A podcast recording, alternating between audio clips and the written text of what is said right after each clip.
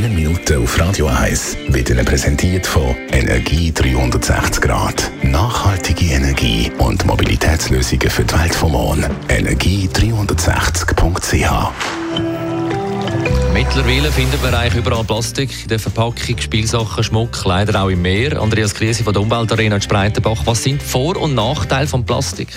Ja, man kennt heute mehr als 200 verschiedene Plastikarten. Die haben nicht nur Nachteile, sondern auch einige Vorteile. Denn es gibt einen Grund, wieso sich Plastik im Laufe der Geschichte durchgesetzt hat. Plastik hat ein geringes Gewicht, ist vielseitig verwendbar, langhaltbar und kosteneffizient. Gleichzeitig ist Plastik aber auch schwer abbaubar, teilweise gesundheitsgefährdet und besteht aus fossilen Ressourcen. Hinzu kommt das große Abfallproblem, denn Plastik wird leider viel zu selten recycelt. Es scheint, dass es mehr Nachteile gibt. Sollten wir darum jetzt äh, von jetzt an komplett auf Plastik verzichten? Wie so oft, wenn man über das Thema Umwelt und Nachhaltigkeit redet, gibt es auch da keine absolute Lösung.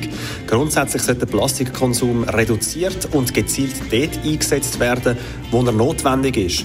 Obwohl viele Bemühungen unternommen werden, den Plastikverbrauch zu reduzieren, gibt es immer noch einige Bereiche, wo Plastik aktuell unerlässlich ist, beispielsweise in der medizinischen Anwendung und Elektronik.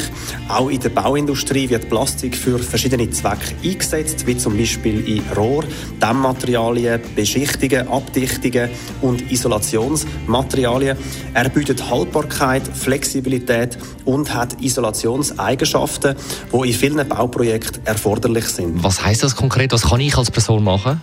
Dass man beispielsweise PET-Flaschen wiederverwendet. Nachdem man eine PET-Flasche ca. 10 Mal mit Hahnenwasser gefüllt hat, kann man sie korrekt entsorgen oder recyceln. Außerdem sollte man Gegenstände aus Plastik wie auch anderen Gegenständen Sorge tragen, damit sie möglichst lange Verwendung finden.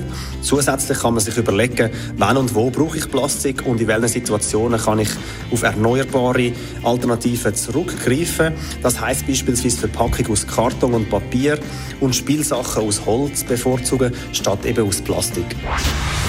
Die grünen Minuten auf Radio 1. Jederzeit zum Nachlesen als Podcast auf radio1.ch und auf der Seite von der Umweltarena in Spreitenbach.